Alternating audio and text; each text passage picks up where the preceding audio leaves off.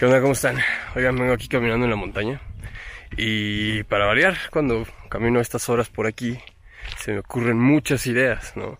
Algunas ya las, las voy a hacer como para videos, algunas otras para podcast, pero decidí que esta sería como para aquí, a donde quiera que vaya este video.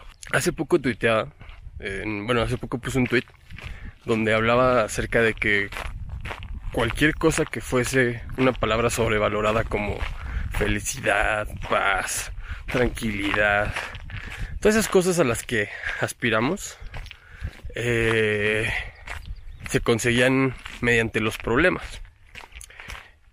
Otra serie de tweets que siempre publico o temas que siempre publico en mi cuenta es como esta parte de centrarse en el proceso. Siempre centrarse en los procesos, en los procesos, más que en las ideas y resultados, es centrarse en el proceso. El problema es cuando estas dos ideas chocan. Porque uno se siente bien, se siente tranquilo, se siente satisfecho cuando ve resultados de los procesos que pasa o de los procesos que vive, de los procesos que trabaja en el área en la que tú quieras, ¿no? Digamos, estás, eres arquitecto y trabajas en una obra, pues te sientes eh, satisfecho, satisfecha cuando ves la casa terminada, ¿no? El problema aquí es cuando nos encontramos con estas, con dificultades en medio del proceso. Eh, cuando hay problemas dentro de la obra, cuando hay problemas dentro de una creación que estamos haciendo, cuando hay problemas dentro de lo que estamos emprendiendo. Ahí es cuando dices, a ver, acuérdate si en el proceso sí es cierto que, que te sientes tranquilo, que te sientes feliz, que te sientes con paz. En ese momento no te sientes feliz. De hecho, te, puede estar cargando la chingada porque algo no te está saliendo bien y porque no tienes ni idea de cómo te vaya a salir. Entonces aquí me llegó esta idea como hacia dos vertientes. La primera es, realmente, esta cuestión de conseguir cierta estabilidad, cierta paz, cierta tranquilidad, eh, se consigue mediante la resolución de los problemas, ¿no? Es decir, el resolver problemas es lo que nos trae justamente esas, esas cuestiones, no el resultado. El resultado, si lo pones como un, esquema, eh, vendría a ser como el problema, las acciones que tomas para resolver el problema y el resultado.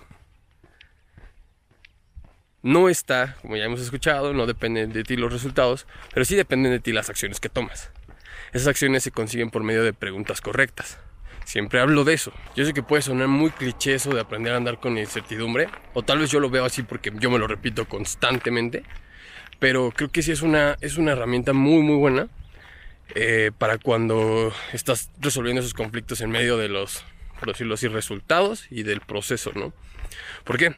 Porque te permite centrarte en el problema que tienes en ese momento y te permite no estar pensando en qué cosas pudieran pasar. La incertidumbre digamos que es como aquella que aplana el terreno para que pasen nuevas cosas, ¿no? Para que sucedan nuevos errores, para que sucedan nuevas fortunas. De cierta forma, eh, la incertidumbre se vuelve, se vuelve una incógnita ante nuestros pasos, ante lo que vamos haciendo.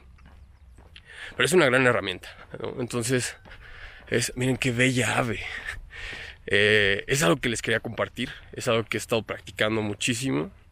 Eh, ténganlo en cuenta para que no se sientan como satisfechos con los resultados que van haciendo, que van teniendo, sino que entiendan que mediante la resolución de tus conflictos es por donde vas a encontrar esta tranquilidad, felicidad, paz, bla, bla, bla.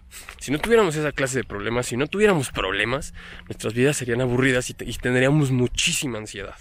La ansiedad puede estar en los dos extremos, en el movimiento constante, que nos va a generar este estrés, que nos va a generar esta, este pedo de seguir, seguir, seguir. Y del otro lado también, en la inactividad completa, en, la, el estar detenido.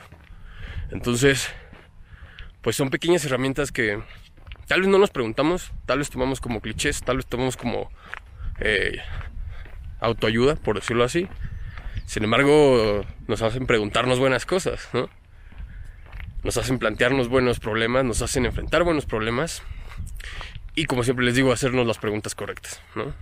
Que tengan un excelente día, eh, mi canal como Ego Diario, eh, estoy en Instagram como Ego Diario y nos estamos viendo, les mando un fuerte abrazo.